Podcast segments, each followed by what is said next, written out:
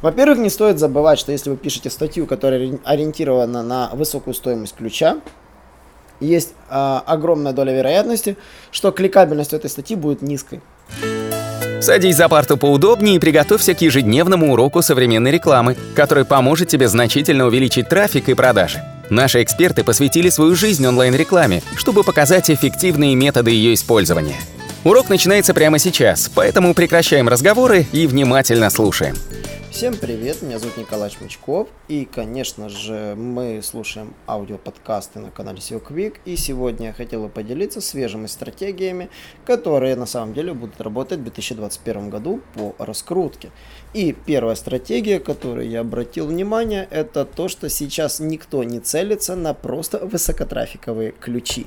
Э, в 2021 году, скорее всего, мода на высокотрафиковые статьи, которые приносят тонны трафика, скорее всего, уйдет. И клиенты будут не спешить лезть в высокотрафиковый контент. Почему? На самом деле, в в гонке за трафиком мы немножко теряем в одном, мы теряем целевой аудитории. И это та мысль, которая обычно изначально затрагивала, да, она, конечно, важна, но всегда хочется привлекать целевую аудиторию.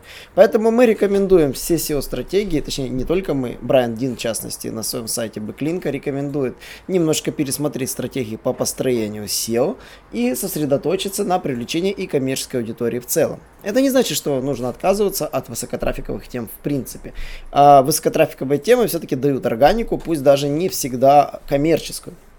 Но если вы полностью сосредоточитесь только на одной органике и не будете писать контент, посвященный коммерческой части, который не имеет очевидного трафика, то тогда вы попросту проиграете на рынке. То есть э, аудитория, которую вы соберете на свой сайт из информационки, с очень низкой долей вероятности будет вообще что-то хотеть купить именно у вас. Да, например, у нас есть статья «Заработок в интернете». Она написана была чисто для ради трафика, и она до сих пор дает львиную долю трафика, и, например, э, с нее толком нет никаких продаж. Также есть статья у нас, там, э, как обмануть Адвега или как заработать на Адвега, в которую пришла целая куча людей, которые пишут тексты. И, конечно же, там э, нам тоже от этих статей нет заработка. Это стратегия, по которой вы выстраиваете свой контент, называется стратегия тонкого контента. Она, конечно, хорошая, она позволяет выставить вам трафик, но продажи она вам не даст. А, что же говорит Брайан Дин в своем статье, там, где 7, 17 э, способов улучшить SEO-трафик, в своем ролике про 7 новых SEO-стратегий, какие он рассказывает. И самая забавная стратегия, которая была направлена, то, что он э, начал писать статьи, которые рассчитаны не под э, высокий трафик, а под достаточно низкий трафик. А, но в первую очередь они были рассчитаны на тот самый показатель в контекстной рекламе. Например, он брал не статью, которая должна давать тысячи трафика, а он брал ключ, который дает там от силы 300 трафика, 200 трафика. А, но самое главное, он целился на трафик, посвященный коммерческой части, то есть он смотрел э, ключи, стоимость которых ну, была довольно внушительной. В частности, Link Building Services, который ключ он взял для написания своей статьи, которая заняла топ, а стоимость этого ключа в контекстной рекламе составляет 25 долларов. И это довольно дорогой ключ по меркам даже того же AdWords. А, и если бы вас интересует, в принципе, как работает эта стратегия, а на самом деле, а, ну, здесь нет ничего сложного. Мы сортируем ключи не по одной метрике трафик, и там и конкуренция, классическая SEO, как мы смотрим, а мы смотрим на показатель э, конкуренция в контекстной рекламе. Какие подводные камни могут быть? Во-первых, не стоит забывать, что если вы пишете статью, которая ориентирована на высокую стоимость ключа, есть э, огромная доля вероятности, что кликабельность этой статьи будет низкой. Почему? Потому что если вы пишете статью, например, заточенную под инфозапрос, где контекстники свои ключи не покупают и рекламу не крутят, кликабельность будет очень высокой по одной простой причине. У вас нет рекламы, которая забирает трафик.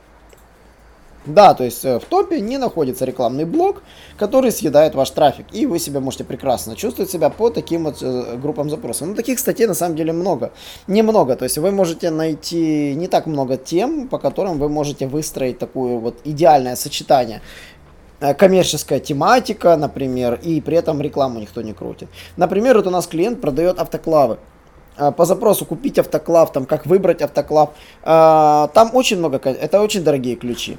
И трафика там много не поймать. Э, но на самом деле, как раз если целиться в эти статьи, то есть риск именно поймать ту самую аудиторию, которая будет покупать. Конечно же, обратная стратегия это взять там рецепты автоклава, приготовление там, не знаю, там рыбы в автоклаве. Здесь нет никакой рекламы, здесь только, как говорится, наш клиент, которого мы раскрутили, и находится он весь в топе вот именно по этим ключам.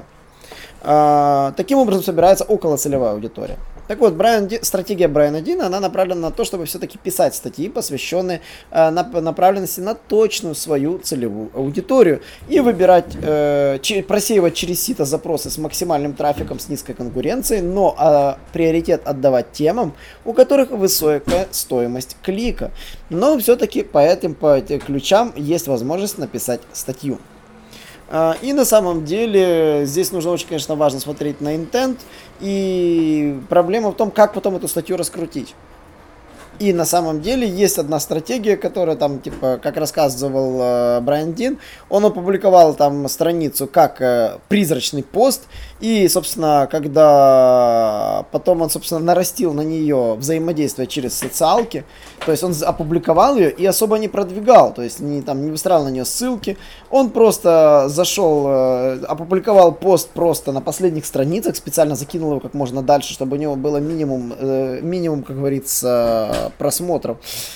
Рассылал его по соцсетям и в телег... по мессенджерам, вот, для того, чтобы по получить как можно больше вовлеченности и взаимодействия непосредственно в самой статье.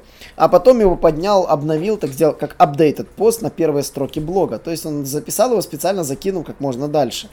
А, очень необычный трюк, и он сработал. Статья занимает первое место.